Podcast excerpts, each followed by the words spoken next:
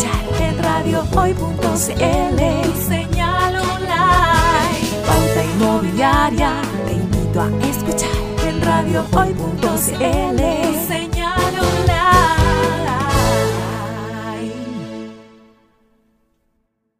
Hola, hola, ¿qué tal? ¿Cómo están ustedes? Muy bienvenidos a un nuevo programa de Pauta Inmobiliaria. Y el día de hoy es especial porque tenemos a una invitada especial, pero también eh, porque vamos a conversar de un tema que generalmente eh, no se conversa mucho o no lo habíamos tocado a profundidad en eh, nuestro programa. Antes de presentar a nuestra invitada, quiero recordarles a todos ustedes que si ofrecen algún tipo de servicio para corredores de propiedades, agentes, broker o inversores inmobiliarios, en nuestro programa Pauta Inmobiliaria tenemos el espacio justo para que te des a conocer. Para más información, contáctanos al fono WhatsApp más 5699 824 0438. Y ahora sí, quiero saludar a Daniela Enríquez. Ella es abogada inmobiliaria y puede saludarla, le vamos a preguntar exactamente cuál es su actividad. Daniela, qué gusto de tenerte en el programa. Muchas, muchas gracias por haber eh, querer participar de él. Hola Aníbal, muchas gracias a ti por la invitación, un gusto también estar acá. Bueno, eh, como, como tú bien señalabas, soy abogada inmobiliaria, me, desempeño en el área del, derecho civil principalmente. Correcto, ok. Y eh, el hecho de ser abogada inmobiliaria es porque evidentemente asesoras eh, puede ser a inmobiliaria, pero también a corredores de propiedades? ¿O a, dónde está enfocada tu, eh, tu servicio? Sí, yo actualmente, bueno, hace ya hartos años, casi cinco años, trabajo con, con la empresa Remax First, que son agentes inmobiliarios. Yo soy su abogada hace ya hartos años atrás y, y además también me dedico al ejercicio libre de la profesión en materia civil e inmobiliaria, tanto como abogada litigante como asesora en las materias que, sean necesarias. Ok, entonces eh, tú asesoras también a algunos colegas de, de RIMAX, eh, ¿verdad? Exacto, asesoro a RIMAX First, a la oficina, a esa oficina en particular, y también a otros, eventualmente a otros corredores de propiedades o agentes inmobiliarios y a particulares que requieran ese tipo de servicio. Ya, eso es súper importante porque eh, en, nuestra, en nuestro programa eh, tenemos muchos auditores que son pequeños inversionistas, que tienen uno, dos, tres propiedades, y las quieren manejar ellos mismos y están en todo su derecho, digamos, y es perfecto. Pero yo creo que siempre es recomendable eh, tener una asesoría, ya, si no quiere un corredor, por lo menos un abogado que le permita eh, resguardarse, eh, especialmente en, los contratos de arriendo, ante ciertas situaciones que se pueden presentar. eso tú lo puedes hacer, ¿verdad?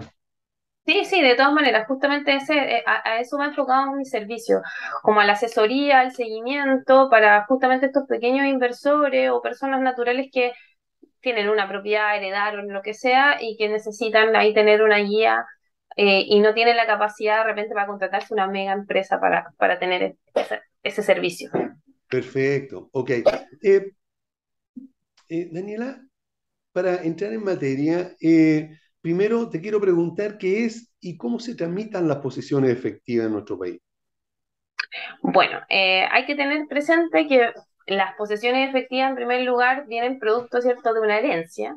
Eh, la posesión efectiva en sí misma es el acto que permite que las personas puedan disponer de los bienes que quedaron producto del fallecimiento de un causante que obviamente vinieron a heredar.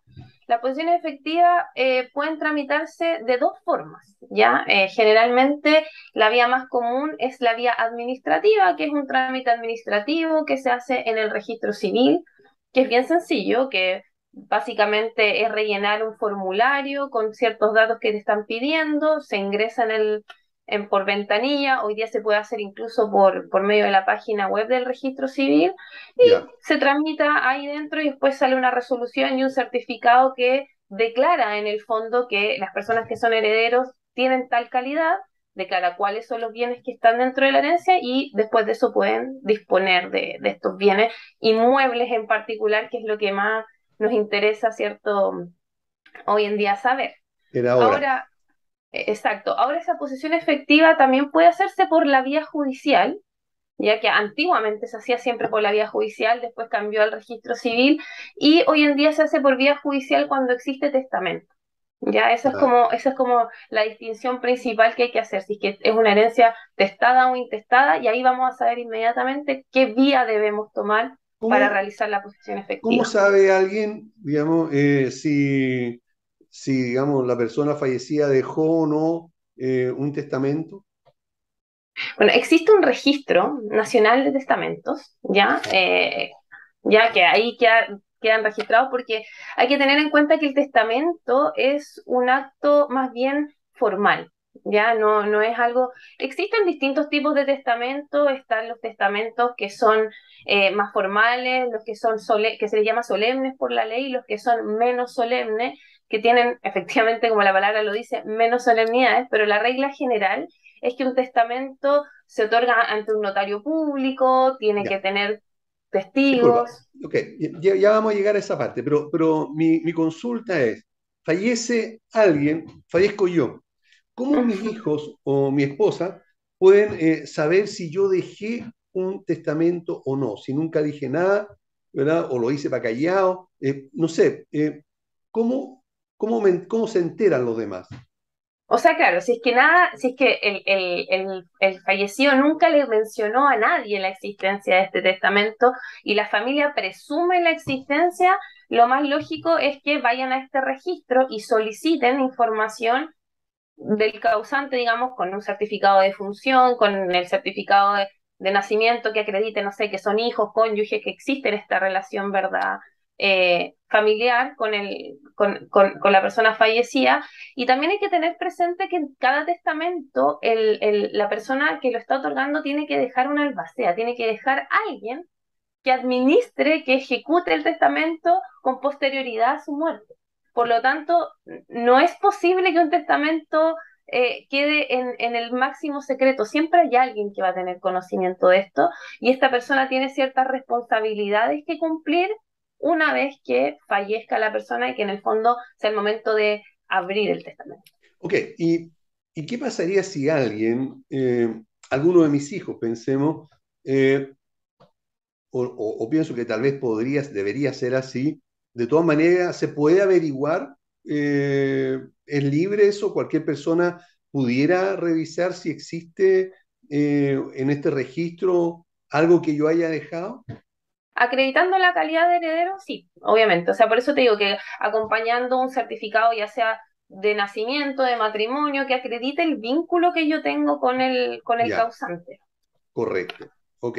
Entonces, ya. Y ahí entonces se define y, y pensemos de que hubo una posesión efectiva. Eh, ¿Cómo la tramito? O sea, ¿qué, qué hago yo o, uno de mis hijos? ¿Qué, ¿Qué tendría que hacer? Tú dices que puede ser sin abogado lo podría hacer la persona, pero tiene que ir físicamente o tal como tú dices, podría ser por internet, pero ¿qué documentación le van a pedir? Bueno, eh, en el caso que, hablamos de la administrativa del registro civil, estamos en el, en el contexto de que es una posesión efectiva sin testamento, ¿ya? En ese caso, eh, para hacerlo de manera administrativa, hay que llenar un formulario que se descarga de la página del registro civil o que uno lo puede solicitar presencialmente en el registro civil, ambas maneras están buenas. Y la información es bien básica, son nombre completo, root, último domicilio del causante, último domicilio del último lugar donde, donde falleció, digamos, y señalar cuáles son los herederos conocidos, ¿ya? Porque a veces pasa que hay personas que tienen hijos que no que no, no, no, no están dentro del matrimonio, que nunca se supo, qué sé yo. Entonces, la persona que va a tramitar la posesión efectiva, que puede ser cualquier heredero, basta que acredite su calidad de tal, como, como te señalaba antes, eh, rellena este formulario, es simplemente declarativo, simplemente rellenan la información señalando cuáles son los herederos conocidos y cuáles son los bienes conocidos que se tiene conocimiento que tiene el causante. Inmuebles, muebles, un auto, dinero en el banco, etc. Y eso eh, eh, tendrían que enterarse, en este caso los herederos, de qué era lo que tenía la persona. Claro, una casa, un auto es fácil, pero si, si tiene una cuenta corriente, ¿cómo se puede averiguar eh, si yo tengo más de una cuenta corriente? A lo mejor tengo una que es la conocida, pero tal vez pueda tener otra, la cuenta root. ¿Cómo se investiga eso? Sí, ahí, ahí ya uno entra como en un conflicto, porque cuando la gente tiene activos que son eh, desconocidos por los herederos, muchas veces se hacen las posesiones efectivas y quedan cosas afuera.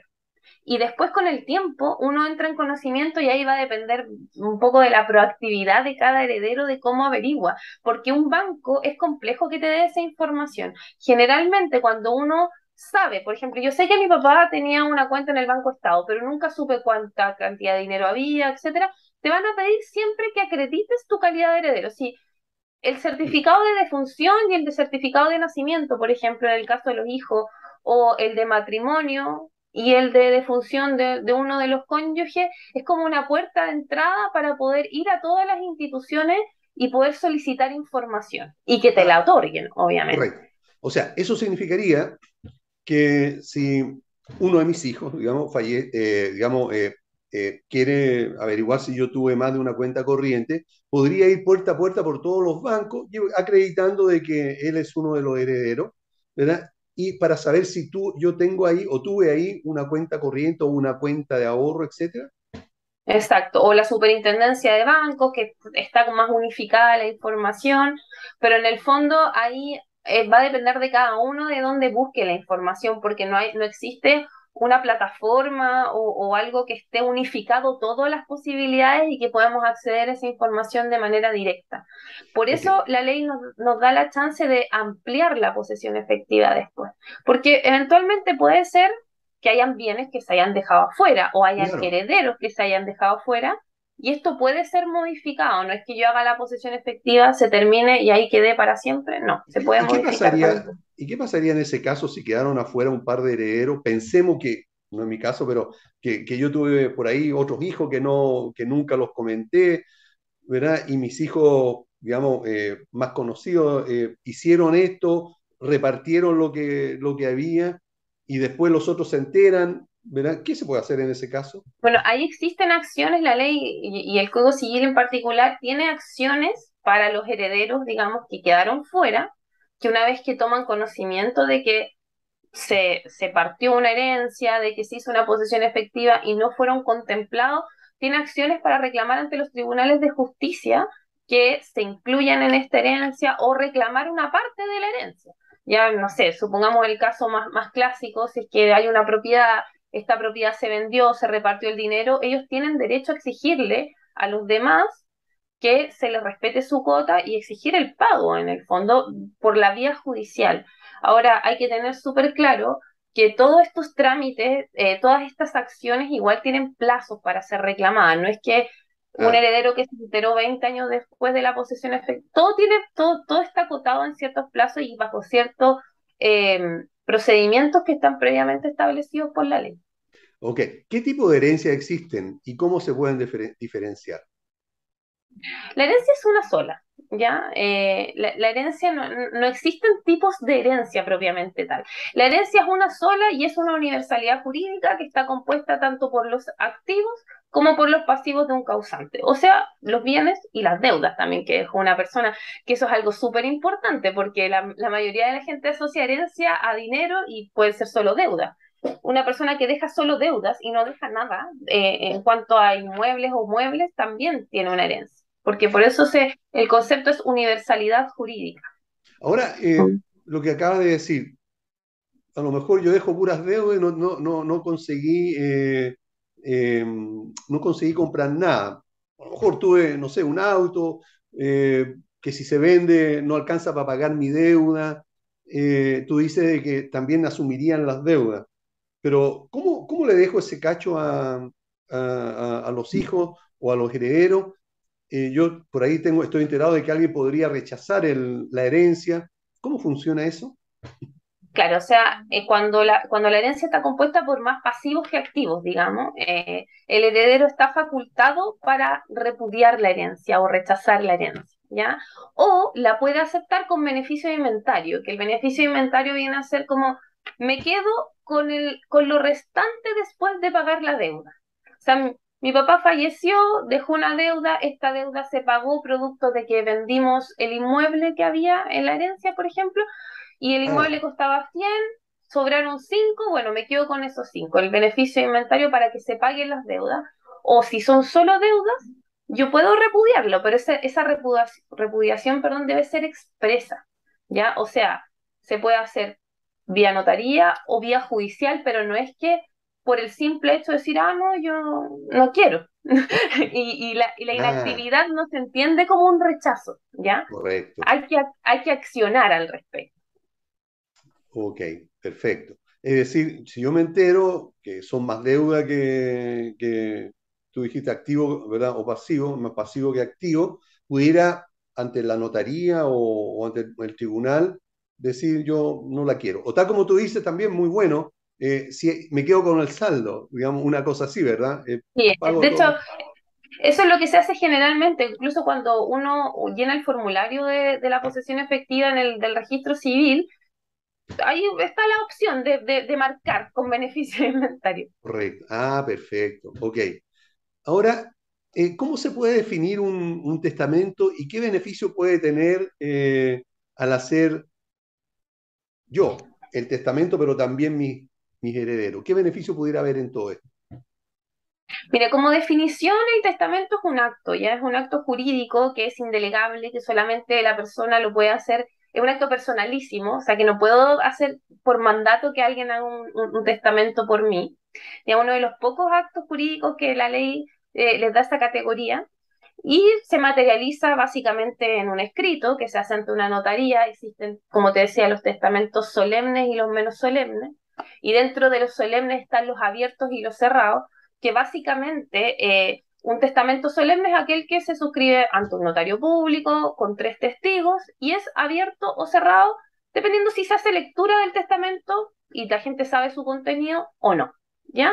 Y los menos solemnes son aquellos que son sin notario eh, que, y que la ley los da más que nada como para casos que es, complicado. Por ejemplo, una persona que se está por morir y quiere dar un testamento, que está en el hospital en las últimas y que no, no alcanza a llegar el notario, no alcanza a ir a la notaría o, hay ya hay otras clasificaciones que son más específicas en el en, caso de los militares, en, guerra, barcos que naufragan, que tiene que tener otro tipo de, de, testimonio, digamos, de que los testigos tienen que ser más, cinco generalmente, etc. Eso en cuanto a lo que es, digamos, un testamento como concepto. Ahora, los beneficios que tiene Principalmente, eh, más que beneficios, diría yo, es que da la libertad a las personas de poder disponer de sus bienes. ¿En el qué sentido? Chile, no así todos los demás, todos los países del mundo, tiene herederos forzosos que se llaman. O sea, la ley me dice que ciertas personas sí o sí van a heredar mis bienes y no puedo hacer nada al respecto. O sea, así mi hijo me caiga pésimo, es mi heredero, me guste o no. ¿Ya? Ah, entonces eso, eso que se ve en las películas, ¿verdad? Que dice TSDero, ¿verdad? Aquí en Chile no se daría con los hijos, ¿no? No, o sea, hay, hay excepciones. Hay que tener súper claro que todas las reglas generales tienen excepciones. Eh, la regla general en Chile es que existan estos herederos forzosos, como te digo yo, que tienen un orden sucesorio, pero eh, también existen causales de desheredamiento, ¿ya? Que están establecidas también en la ley que son causales súper puntuales y son casos bien extremos. O sea, no sé, yo traté de matar a mi papá, por ejemplo. Ah. Ya, ahí mi papá podría desheredarme, pero son cosas súper, súper puntuales. Y la verdad es que no siempre las relaciones familiares son las mejores y crear un testamento me da la posibilidad de disponer yo de mis bienes de una manera que pueda o beneficiar a alguno de mis herederos forzosos, en el caso de la cuarta de mejoras, que es un cuarto de mi herencia del, del total, que yo puedo mejorar, digamos, la cuota de alguno de, de mis herederos forzosos, o si es que yo quiero beneficiar a un tercero que no es heredero según la ley, a un amigo, a un familiar lejano, a un conocido, qué sé yo, tengo la cuarta de libre disposición que, como bien dice su nombre, puedo disponer libremente de esa cuarta y ver a quién, a quién beneficio. Puede ser una institución o puede ser una persona. Correcto. Entonces, esta es como la libertad que te da el testamento en el fondo. Ok, perfecto. ¿Y qué diferencia hay entre herencia con testamento y herencia sin testamento? Bueno, principalmente eh, un poco lo mismo que te mencionaba anteriormente. Cuando no hay testamento, los herederos siempre van a ser los que señala la ley y en el orden sucesorio que establece la ley. Primero los hijos, cónyuge, si es que no hay hijos, cónyuge y los ascendientes más próximos, si es que no hay cónyuge ni ascendiente más próximo, después vienen los colaterales y así. Hay un orden, ¿cierto?, que establece la ley y que finalmente es el Estado el que hereda si es que no hay nadie. Ya, eso es súper importante tenerlo presente. Entonces, si yo, por ejemplo, soy una persona sola, no tengo marido, no tengo hijo, no tengo familiares directos, obviamente que el testamento es una herramienta súper es súper importante para poder yo dejarle mis bienes a, quien yo quiera. Porque las limitantes están justamente en eso, que la ley me dice, stop, acá tienes herederos forzosos, si existen estas personas, tú no las puedes dejar fuera de la torta. Claro. Pero si no haces un testamento y no tienes a nadie, el que va a heredar finalmente va a ser el Estado. Entonces, yo podría dejar eh, a cualquier persona o institución si es que no tuviera a nadie. O sea, una persona absolutamente sola, ¿verdad? Que no tuvo hijo, no tuvo, o falleció su esposa, no sé, no tengo a nadie, yo podría dejar o a una institución o, a otra persona, una amistad o lo que fuera, ¿verdad? Claro, porque obviamente ahí están los requisitos de, que tienen que cumplir la, la, cuarta libre disposición, que tienen que ser personas jurídicas o naturales, o sea, que sean sujetos de derecho. ¿Por qué? Porque está como en el imaginativo social que yo puedo dejarle mi plata al perro o al gato, que también es algo súper como de película y la verdad que en Chile eso no se puede hacer. Tienen que ser personas jurídicas o naturales. ¿Pero se deja solo la, la cuarta libre disposición o a esa persona que yo dejaría le, se le entrega el 100% de lo que yo tengo? O sea, si es que, si es que no hay ningún heredero. ninguno. Pensemos que no existe nadie. Tú estás, yo estoy aquí solo en la tierra. No tengo familiares. Claramente sí se puede, porque obviamente la limitante que nos da la ley son justamente los herederos forzosos. O sea, esa, esa regla se hace para no pasar por sobre estas personas y que una persona no va y pase a un hijo, a un cónyuge sobreviviente, etc. Tú recién, Ok, recién mencionabas ahí eh, dos fórmulas de, de, poder hacer los testamentos. Uno era, eh, eh, no me acuerdo cómo le llamaste, solemne y otro no solemne. Menos solemne, sí. ¿Nos podría explicar un poco eh, más en detalle eh, en qué consiste cada uno de estos dos eh, procedimientos? Sí, el testamento solemne, como, le, como te señalaba antes, básicamente se reduce a, a, un escrito, ya que se, que se suscribe, bueno, se redacta anteriormente generalmente por un abogado, ya, en donde la parte señala el, el, el, que está suscribiendo el, testamento obviamente le da toda la información de los bienes que tiene al abogado que lo va a redactar, de quiénes son sus herederos y en caso de querer disponer de la cuarta de libre disposición o la cuarta de mejora, a quién va a favorecer y, de, y, y, hasta qué monto. Porque yo tengo una cuarta, pero puede ser que yo solamente quiera ocupar la cuarta de libre disposición o solamente quiera ocupar la cuarta de mejora, ahí va a expresar en el fondo su voluntad. ¿Qué diferencia hay entre cuarta de mejora y cuarta de libre disposición? La cuarta de mejoras es en beneficio única y exclusivamente de los herederos forzosos. En cambio, la de libre disposición puede ser para cualquier persona. Ahí, ahí está la, la, gran diferencia. O sea, yo podría dejar eh, la cuarta eh, de mejora como para mejorar, por ejemplo, eh, o, darle más a mi esposa ah, o darle más a uno de mis hijos, y no a los demás, ¿eso es? Claro, o sea, esa cuarta de mejora me como la palabra dice, puedo mejorar la cuota de alguno de mi heredero, pero siempre y cuando sea un hijo o un cónyuge o un conviviente civil, o sea, de lo que establece la ley. No, yo no, esa cuarta no la puedo disponer para el vecino. En cambio, la de libre disposición, sí, puedo libremente dejar a quien yo quiera. Y esa eh, eh, de cuarta, es cuarta de libre disposición, ¿yo podría dejar a más de una persona o más de una institución, por ejemplo? Sí, claro, o sea, lo, lo que, no, lo que nos limita es el, monto, digamos, que tiene que ser un cuarto de la herencia, pero si la quieres distribuir entre varias personas o varias instituciones, ahí va a depender de la masa hereditaria, de cuánto, de cuánto tengamos en el fondo. Ok, disculpa, volvamos otra vez al, a los procedimientos, tanto de... Eh, se me olvidó la palabra, pero tú dices solemne. Solemne y, menos solemne. Ok, entonces estábamos con que para la solemne necesito un abogado que me redacte lo que después yo voy a llevar a la notaría para, porque el notario es testigo, digamos, o, o se, se, hace... Ministro de fe. Ministro de fe. El, el, notario actúa como ministro de fe y además, aparte de estar en la presencia del notario, tienes que haber tres testigos que tienen que ser personas adultas, mayores de, mayores de edad, etcétera, etcétera, eh, y que en el fondo, el notario en la práctica lo que hace es darle, cuando es abierto, le da lectura al testamento, donde se señala toda la voluntad de, la persona, y luego de eso firman los testigos y el notario lo guarda en su, en, su despacho. Y queda como, em, eh, como, como eh, cautelando, digamos, este documento, lo deja en su archivo hasta que obviamente el, causante fallezca y, y ahí ya se tiene que abrir el testamento y generar todo el procedimiento. ¿Pero lo cautela él o se manda a un registro que tú dijiste que existía? Existe este registro, pero el, em, pero el, el, papel, digamos, se mantiene con el notario.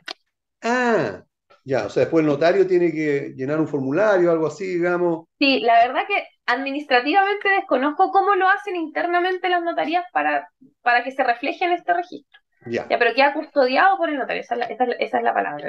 La, ah, Entonces ahí por lo menos van a haber cuatro personas que, que van a saber de esta, de esta, digamos, de este testamento. El abogado y tres personas cercanas a esta persona que hizo el, y ellos pueden avisar, digamos, de que había un, eh, de que había, digamos, un testamento a, a los deudos, digamos, a los, herederos. Exacto. Y ojo que, ¿Sí? Sí, perdona, que el testamento, uno siempre habla del testamento eh, cuando, cuando piensa en herencia y en disposición de bienes, pero el testamento no solamente sirve para eso, uno por vía de testamento puede reconocer un hijo o hacer otro tipo de actos, o sea, por eso es importante que, que obviamente la gente piensa testamento, ah, vamos a dividirnos la herencia, pero da para más que eso. O sea, incluso hay personas que dejan testamento única y exclusivamente para reconocer a un hijo, por ejemplo, pero la herencia en sí misma no, tocan, digamos, la parte de la distribución de la herencia, solamente lo hacen para declarar la existencia de este hijo para reconocerlo, por ejemplo. Ok, ahora, ¿cuándo corresponde ser heredero?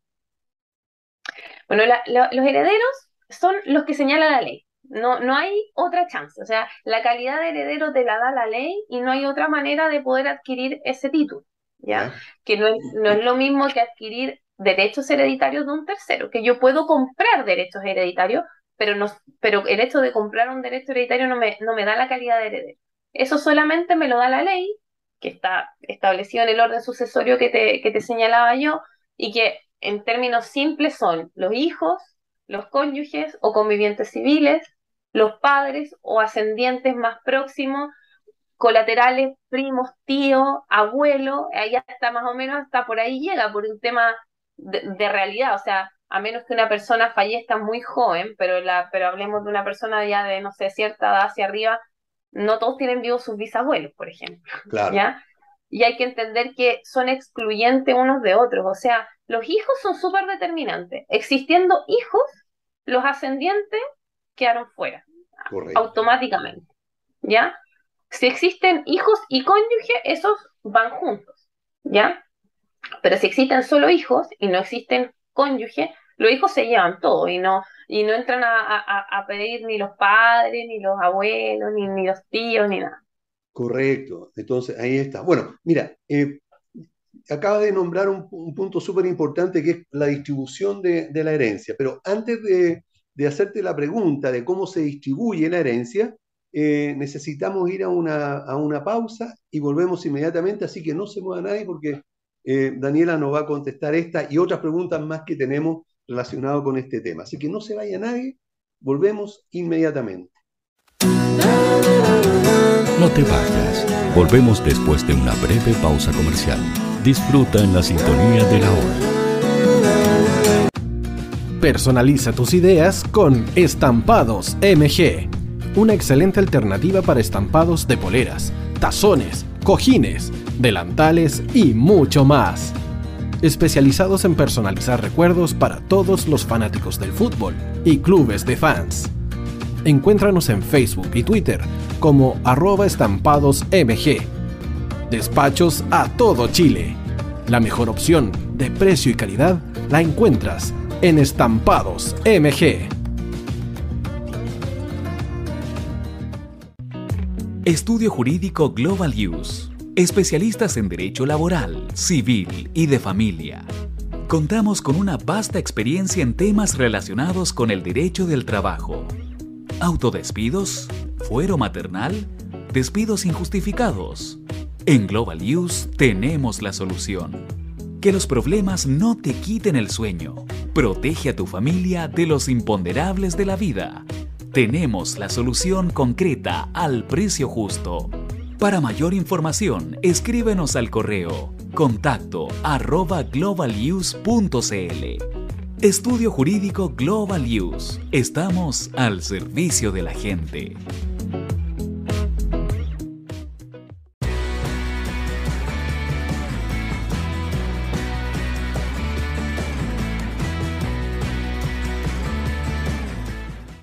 Hoy te está esperando para programar los mejores temas. Envíanos un WhatsApp al más 569 6355 0152. La música que tú programas suena en la hoy.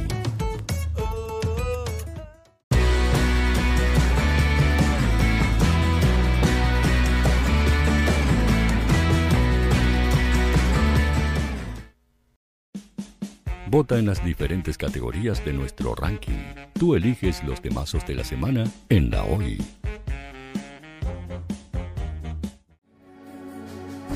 Tu opinión nos interesa. Escríbenos al mail radio o visita nuestras redes sociales. Somos La Hoy, la radio oficial de la fanaticada mundial.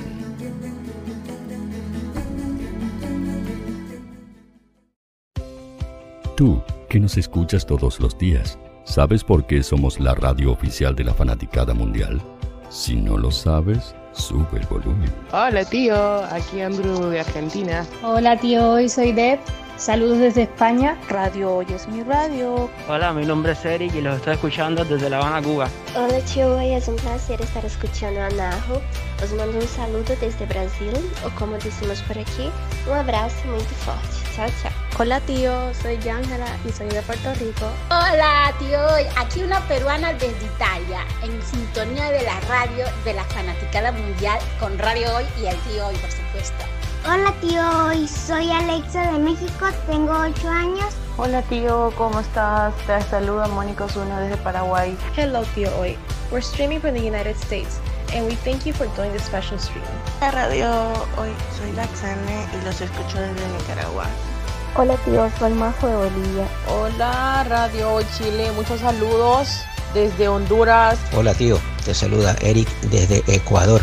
Hola, soy Mabel de Buenos Aires. Radio Hoy te escucha. Hola, buenas tardes.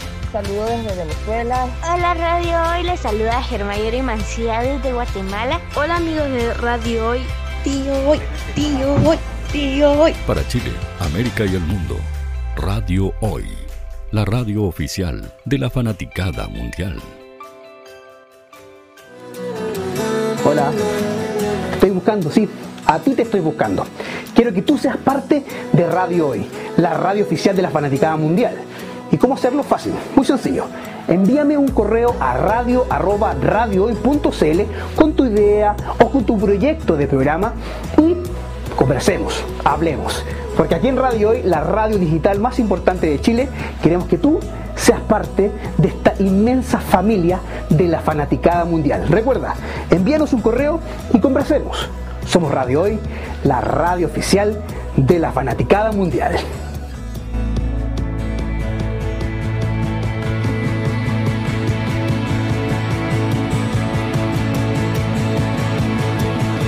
La radio oficial de la fanaticada mundial.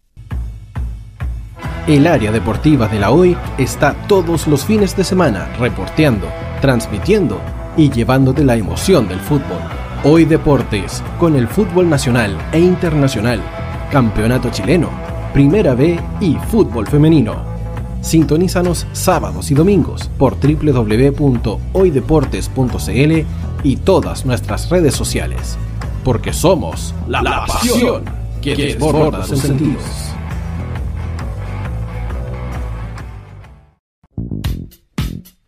¿Quieres que tu marca llegue a miles de personas? ¿Buscas hacer crecer tu negocio? Envíanos un mail a radio@radiohoy.cl y sé parte de nuestra parrilla programática. Únete al equipo de auspiciadores de la Hoy. Radio Hoy es una empresa Hoy Comunicaciones. Visítanos en www.hoycomunicaciones.cl.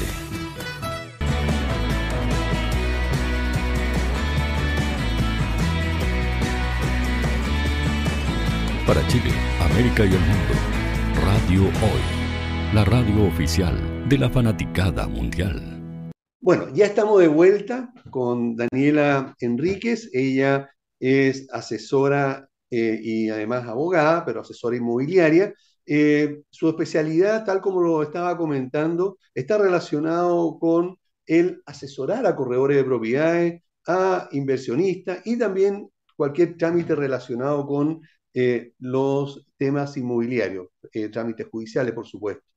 Eh, y les recuerdo que eh, a cualquiera de ustedes que esté ofreciendo algún tipo de servicio para corredores de propiedades, agentes, brokers o inversores inmobiliarios, en nuestro programa Pauta Inmobiliaria tenemos el espacio justo para que te des a conocer. Para más información, contáctanos al fono WhatsApp más 5699 824 0438. Daniela, estábamos eh, conversando sobre cuándo correspondía ser heredero pero también mencionaste eh, sobre la distribución de, una herencia. Eh, ¿Nos podrías detallar más sobre este tema? Sí, claro, o sea, la, distribución, más que distribución, en el fondo es el orden sucesorio, que ese, es el término que, nos viene a decir quiénes heredan en, en primero, después o quiénes están por sobre otros. ¿Ya? Este, el orden sucesorio que lo establece el Código Civil tiene cinco órdenes, ¿ya? El, en primer lugar, siempre están los hijos con el cónyuge o conviviente civil, es decir, existiendo uno de ellos o ambos, ellos heredan el total de la masa hereditaria. Y se va a distribuir entre, si son solo hijos y hay cuatro hijos, se distribuye en porciones iguales, ¿ya? En los hijos son, son igualitarios y no, y no importa la calidad que tenga este hijo, porque eso es algo súper importante, que mientras esté reconocido el hijo, tiene el mismo derecho, ya sea matrimonial o no matrimonial, o sea hijos con diferentes parejas, da lo mismo, la calidad de hijo ahí no, no se discute, digamos, y todos tienen el mismo derecho. Ahora, eh, en el caso de los porcentajes, si por ejemplo fallezco tengo dos hijos, pero también está mi esposa. Eh, ¿Cómo se distribuye ese, y no tengo, y no, y no hice testamento, digamos, no, no tengo esa, esa cuarta eh, disposición, eh, se me olvidó cómo se llama. no, claro, no hice este cuarta libre disposición, ni de mejores ni nada. ¿Mm? en ese caso, lo que, lo que se, lo primero que hay que preguntarse es que no tiene relación con la herencia, pero, pero se presta mucho para confusión, es el régimen matrimonial. ¿Por qué? Porque cuando uno compra un inmueble, esto lo pongo en, un ejemplo práctico, si yo compro un inmueble estando casado en sociedad conyugal, la mayoría de las personas cree que al momento, por ejemplo, de fallecer el marido, vienen los hijos y dicen, ya, nos vamos a repartir con la mamá la casa completa. Y no es así. Una persona que adquiere un inmueble en sociedad conyugal es dueño 50 y 50. Entonces, para hacerlo en términos simples, tenemos la herencia que está compuesta por una sola casa, que fue adquirida en sociedad conyugal, muere el padre, por decir algo, el 50% de esa propiedad es herencia, no el 100%. Ah, correcto. Porque el otro 50% es de propiedad de la mujer. Y ella sigue viva. Así que ese 50% sigue siendo de ella. O sea, ahora tenemos este 50% y va a depender obviamente de la cantidad de hijos que tengamos, pero el cálculo que se hace generalmente, como la, la regla más sencilla para poder explicarlo, es que el cónyuge siempre tiene que llevar el doble de la cuota de los hijos. De la totalidad de los hijos, el doble de la totalidad. Entonces, para, para, hacerlo más sencillo, si la mitad entonces le corresponde a ella, solamente sería el 50%, y de ese 50%, ella, ¿cuánto hereda? La mitad, es decir, el, el 50% del 50, es decir, un 25%. De, es que ahí va, por eso digo, ahí va a depender de la cantidad de hijos que tenga. Si, si, por, si, por, ejemplo, un cálculo sencillo, si son dos hijos, ¿Mm? ¿ya? Y un cónyuge, ahí la mujer va a, a, a quedarse con el 25% del 50% del, del, que teníamos inicialmente, y el otro 25% se reparte en partes iguales entre los dos hijos. ¿Por qué? Porque el cónyuge tiene que llevar el doble de lo que llevan los hijos. Ahora, cuando son muchos hijos, Mm. Ahí, ahí va a ir, que haciendo, eh, hay que ir haciendo el cálculo caso a caso, digamos. Correcto. Ok. Perfecto. Entonces, ese, eso sería, digamos, eh, es muy importante. Y ahora si no, no tuviera, o sea, no fuera una sociedad conyugal, sino que se hubieran eh, casado de la otra forma. ¿De eh, separación de bienes? Claro, con separación de bienes, ¿cómo se distribuye? Claro, ahí el cálculo se hace de la misma manera, pero ahí lo importante es saber que si yo me casé con, con separación de bienes y compré un inmueble a mi nombre, fallezco y el inmueble completo es herencia. ¿ya? No, no es como el caso ah. anterior que es la mitad del inmueble. Lo digo porque es algo súper habitual, yo lo veo siempre, que la gente, cuando fallecen los padres, sobre todo gente mayor, que antes no era común que la gente se casara con separación de bienes, todo el mundo se casaba en sociedad conyugal. Claro. Entonces vienen los hijos y dicen, ah, ya, bueno, ahora tenemos que vender la casa. Y lo primero, tranquilos que acá el 50% sigue siendo de la mamá, por ejemplo. No piensen que lo es todo. Ahora, en, el caso, perdón, en, el caso eh, que hubiese, yo me hubiese, eh, me hubiese vuelto a casar y tenía propiedad, o me, o me casé, pero yo ya tenía un par de propiedades. Y eh, dentro del, del matrimonio con, con, sociedad conyugal, este matrimonio, compro otras propiedades. ¿Cómo se distribuyen en ese caso? Es que ahí la diferencia hay que hacerla súper súper simple. En los bienes que compré en sociedad conyugal o no, porque hay que pensar, si yo traigo bienes de soltero, por ejemplo, supongamos que ya, tú eres soltero y, te, y cuando te, antes de casarte ya tenías dos propiedades. Esos, esos, esos bienes son tuyos, no van a entrar a la sociedad conyugal, porque los ah. adquiriste con anterioridad. Por lo tanto, la titularidad va a ser 100% tuya. Ahora, si tú te casas después en sociedad conyugal y adquieres nuevos inmuebles, todos esos inmuebles y todos los bienes que adquieras estando casada en sociedad conyugal siempre van a ser 50 y 50, porque tiene la misma lógica de una sociedad comercial. O sea, al final Correcto. se divide en la cantidad de socios, ¿cierto?, que, que, que, que, existen en la sociedad. Entonces, si tú tenías, no sé, dos departamentos solteros, te casaste y te compraste un tercer departamento de sociedad conyugal y falleces, la verdad que la masa hereditaria va a estar compuesta por dos departamentos y medio.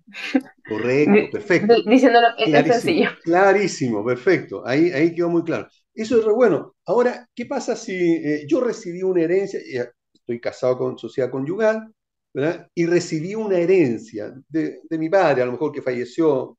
Eh, eh, ¿Eso entra dentro de la sociedad conyugal o no? No.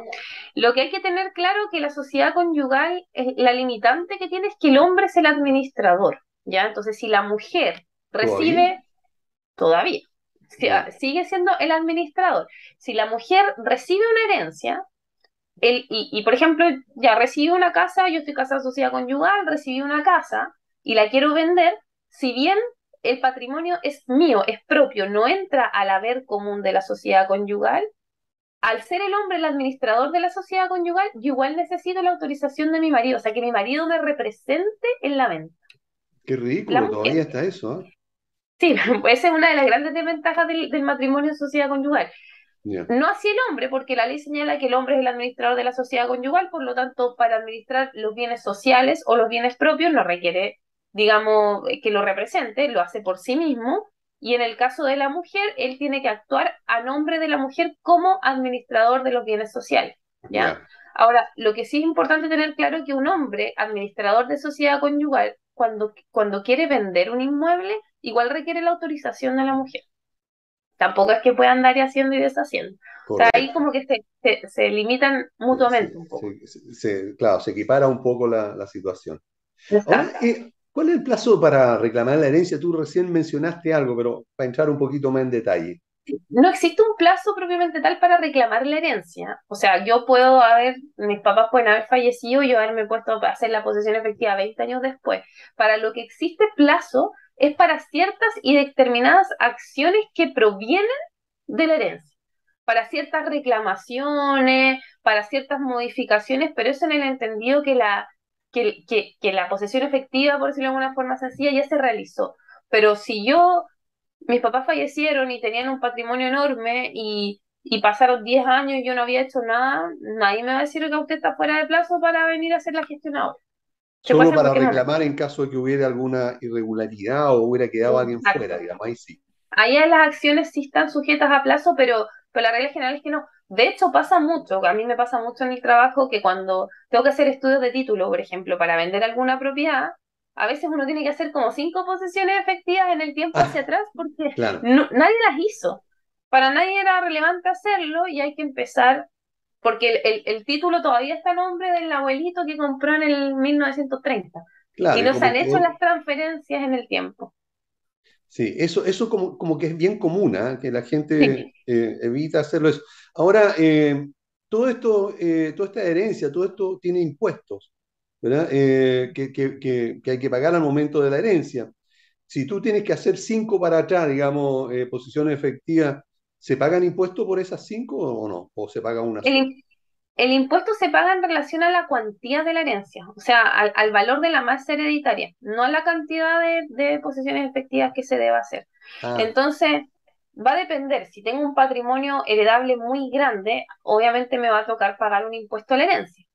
Pero la regla general es que no, no estoy, hay que hacer un cálculo que, que es más específico, que está definido por la ley, pero para que te hagas una idea, el, hasta 15 UTA, unidades tributarias anuales, están exentos de impuestos sí o sí.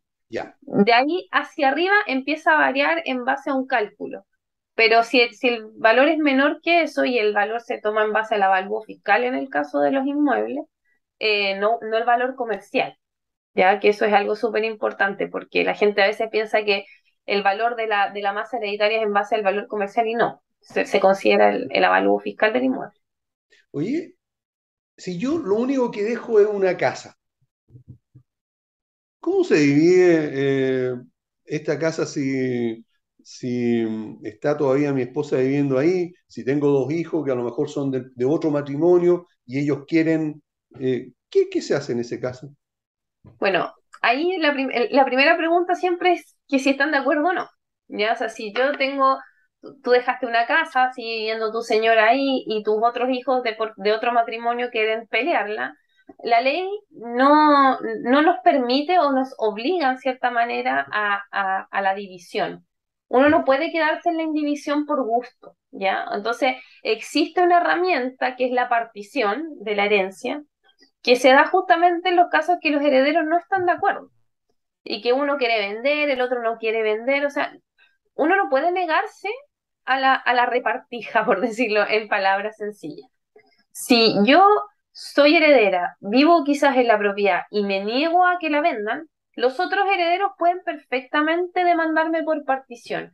Y el problema que tiene la partición, que es lo que yo siempre le, le, recomiendo en el fondo a, a, mis clientes, es que es un trámite caro, porque la partición de partida se tiene que hacer ante un juez árbitro, que un juez árbitro es un juez particular, que cobra honorario, no es lo mismo que llevarlo a la justicia ordinaria. Entonces, eh, es caro y al final hace que la masa hereditaria disminuya y que reciba menos lucas. Entonces, siempre los invito a ponerse de acuerdo, a tratar de llegar a una solución colaborativa. sí, ok, eh, Daniela, pero eh, pensemos en esta situación que yo creo que se pudiera dar en más de alguna oportunidad. esta, esta persona, la viuda, eh, si, que es su único bien, su única casa, eh, ¿cómo si, se reparte esto o, se, o se, parte, como tú dices, significa entonces que se va a tener que vender? Eh, y, y, qué pasa con, la, con esta persona, con esta viuda que no tiene dónde irse? Porque a lo mejor es una casa ahí nomás, y si, si se divide, digamos, en dos partes, menos le va a alcanzar para comprarse otra. ¿Qué sucede en estos casos? ¿No está resguardado eso? No, lamentablemente es, bien, es, bien duro, digamos, decirlo desde esa, desde esa perspectiva, porque al final la herencia eh, es eso, o sea, son bienes y, y todas las personas tienen derecho a, gozar de, su parte, digamos, y de, y de, y de obtener su parte.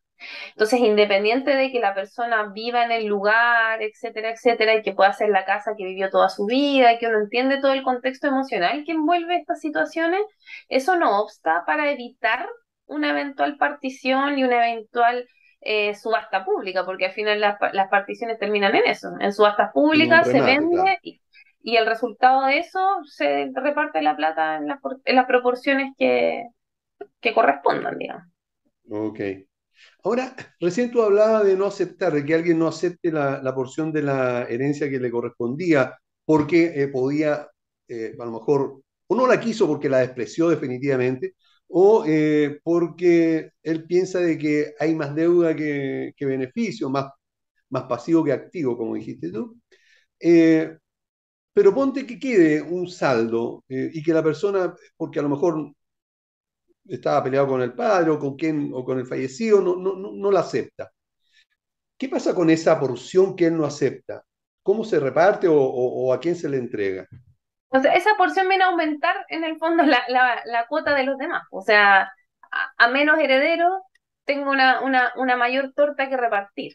Ya, eh, eh, básicamente es eso. O sea, sí, y, y, pasa, increíblemente pasa. Hay gente que renuncia a las herencias por, porque tiene conflictos personales, por las razones más extrañas, y si no está dispuesto a hacer el trámite de, renuncia expresa que hablábamos al principio, lo que se estila mucho en la práctica es que ceden, ceden sus derechos hereditarios. Ya me peleé con mi papá muerte, no quiero nada de este caballero, así que mamá, te dejo todo a ti. A mí no me interesa tener nada.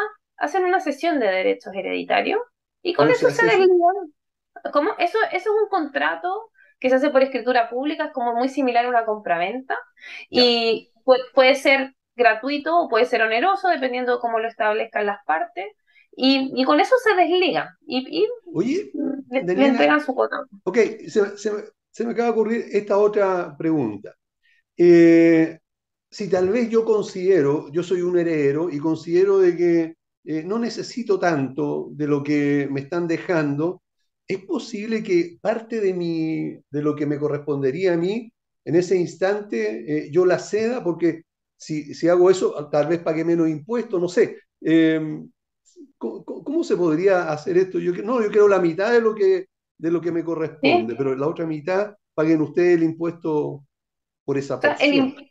El, impuesto se paga al momento de hacer la posesión efectiva, ya antes ah, de que se reparta, digamos, ah, ya, o sea, en el, en el trámite previo. Ahora, todas las posibilidades que se le ocurren a la gente de en cuanto si es que hay que pagar, si es que hay que hacer cualquier tipo de, acciones distintas, es todo conversable. O sea, en el derecho civil hay una, hay, una máxima que es que se puede hacer todo aquello que no esté eh, estrictamente prohibido por la ley. ¿ya? Entonces, yo puedo hacer todas las vueltas y, y, todos los cruces de información que se me ocurran, siempre y cuando obviamente no estén en contra de la legislación, pero, pero se puede llegar a acuerdos de todo tipo y esos acuerdos se pueden ver plasmados en contratos donde para que quede en el fondo un respaldo de que vamos a cumplir, ¿cierto?, nuestra palabra, todo lo que nosotros nos estamos prometiendo mutuamente, y ceder, o sea, yo puedo ceder, yo tengo mi cuota hereditaria, puedo ceder el 50%, el 20%, el 10%, o yo puedo decir, sabes que yo eh, soy multimillonaria, no necesito nada, así que yo quiero repartir mi cuota en mis tres hermanos, por decir algo, y le cedo un tercio a cada uno, o sea, todas esas combinaciones se pueden hacer. ¿Y qué pasaría si se la dejo solo a uno de mis hermanos, por ejemplo? Ya sé que yo no quiero nada, eso, eso te lo dejo a... Eh, nada, o sea, uno está en la total y completa libertad de disponer de su cuota hereditaria. Yo se lo puedo dejar a quien yo quiera. Ahí ya no hay limitantes. Cuando yo soy heredero y recibo mi parte, yo ya no tengo las limitantes que establece la ley de la herencia, digamos, de los órdenes de, herencia. Yo soy dueño de mi cuota hereditaria, así como soy dueño de mi auto si me lo compro, de mi casa si me la compro puedo hacer y deshacer con eso. Ahora, si alguien no está de acuerdo con la porción que le corresponde porque considera que debería, debería ser más lo que lo, eh, la porción de él, porque él considera que es, el mejor, no sé, a lo mejor tuvo más afecto con, con, quien, con el que falleció, etc. Eh, ¿Qué pasa en ese caso? Eh, bueno, eso, eso es, una, es una situación que es, bien difícil que la práctica prospere, porque como te decía, eh, está todo súper reglamentado por la ley. ¿ya? O sea, no, hay como, no hay como cabida de interpretación en ese sentido. O sea, la ley te dice esto le corresponde a cada uno en virtud del vínculo o parentesco que tenían con la persona. Lo que puede suceder a veces es que en los testamentos se reclama, ¿ya? Como no estoy de acuerdo que por qué ah. mi papá le dejó la cuarta de libre disposición a la señora de la esquina. Y ahí se generan conflictos porque, pero, pero más que en razón de la, de la, de, la injusticia que a mí me pueda parecer, es porque se cuestiona la voluntad del testador. No es que mi papá estaba viejito, mi papá no estaba en todos sus cabales, Así que impugnemos el testamento. Y ahí viene la acción de impugnación del testamento, donde uno puede ahí un poco pelearla, sobre todo cuando los patrimonios son muy grandes y que los, y que los herederos no quieren, obviamente, repartirlo. O sea, no, mientras más herederos, menos, menos plata me llega a mí. Entonces, se da, se da esa situación en esos casos más que en la, en la intestada, porque cuando no hay testamento no hay mucho que, cuestionar, digamos. Y en ese, y en ese caso que tú señalas, eh, habría que ir a los tribunales, o sea, no, no, queda, no queda otra forma de... Judicializado totalmente. La una acción que se ventila en tribunales, con patrocinio de abogados, etc. Ahora, lo que conversábamos recién, eh, si un hermano, un o sea, uno, son, puros hermanos, eh, los que heredaron esa, una casa o la casa, lo único que tenían, y uno de ellos no quiere vender ¿Qué, se hace en ese caso? en este caso, los otros hermanos que sí quieren disponer, digamos, del inmueble, pueden eh, solicitar ante los tribunales de justicia una acción de partición, que era lo que te decía anteriormente. Correcto. Okay. Ahora, eh, en este mismo caso, si este hermano no la quiere vender, pero sí quisiera comprarle a los demás, eh, a los demás, digamos, la, la parte de ellos, no sé, la cuota, como se llame. Eh, ¿Cuál sería el valor eh, a pagar? Digamos, ¿hay, ¿hay para esto algo especial por ser no, la verdad que es algo que se ve caso a caso, porque de partida hay que ver el, el, el, avalúo de la propiedad y en qué contexto se da esta venta, porque si es de común acuerdo, bueno, ahí el precio que ellos le quieran poner. Ya, o sea, yo puedo decir, mira, puedo tener muy buenas relaciones con mi hermano y se lo vendo a un precio bajo o a un precio alto, ahí va a depender de la voluntad, digamos, de las personas. No es algo que, que tenga una regla propiamente tal, y en el caso de la subasta ya es el valor que fija el tribunal, finalmente. siguiendo ciertos criterios, obviamente. Claro, alguien que se quiere quedar con la propiedad, ¿podría llegar a un acuerdo privado con cada uno de ellos para irle comprando su parte? Sí, es algo muy, es algo muy común y se hace muchas veces. O sea, sobre todo cuando son, cuando es la persona que habita la propiedad. Dice, ¿saben qué? Yo me quiero quedar con la casa, pongámosle un precio, se dame sus derechos hereditarios, se firman todas las escrituras de cesión, se inscriben en el conservador y se unifica el dominio en una solo de los herederos. Correcto, ok. Eh, por último, ¿cuál, eh, ¿cuándo se pierde la herencia? O sea, ¿en qué momento yo me quedo sin herencia? Eh, es que es difícil perder la herencia a menos que sea por estas causales que yo te decía de, de, indignidad o, estas excepciones, ¿cierto?, que establece la ley que, que, no, te hacen, no te hacen digno de suceder, en el fondo, no te hacen digno de ser heredero, ¿ya? Pero también existen casos en que soy heredero, que no, no lo supe, no me informé a tiempo, por decirlo de alguna manera, la herencia se, se partió, se repartió, etcétera, y se me pasaron los plazos para reclamar, para accionar. ¿Ya? Ahí puede ser también que sea que, esté perdida, digamos, porque prescribió la acción que yo tenía para poder reclamar. Pero en términos generales no pasa. Ok, si eh, no, se da, yo sé, pero, pero pongámonos en todos los casos. Eh, falleció mi padre y mis hermanos me dejaron fuera eh, nunca, nunca me avisaron porque yo estuve peleado con todo el mundo. Y me entero 10 años después del fallecimiento del padre y quiero, quiero tener parte de lo que me correspondía. ¿ya, ¿Ya está perdido eso? Claro, pues ahí, ahí si ya son más de 10 años ya estaría prescrita la acción, digamos. la calidad de heredero la tienes igual. Si el problema es que la ley te da un plazo para accionar. Y si se te pasó el plazo, obviamente ya no hay más que reclamar, está, está difícil. Y, y, al final la prescripción es, una sanción eh, al, al, al, a la persona que actúa de manera negligente, entre comillas, porque es como, ¿cómo estuviste 10 años sin hacer nada? Claro. ¿Ya? Pero, pero hay, e, ese sería como un caso particular que podría perderse eventualmente la herencia. Ok, perfecto. Bueno, Daniela, muchas gracias por habernos acompañado. Estuvimos, estimados auditores, con Daniela Enrique. Le recordamos que ella es abogada inmobiliaria. Eh, Daniela, si algún auditor quisiera eh, hacerte alguna consulta, eh, pedir tu asesoría o derechamente contratarte para algún servicio específico, ¿dónde lo puede hacer? ¿Cómo se comunica contigo?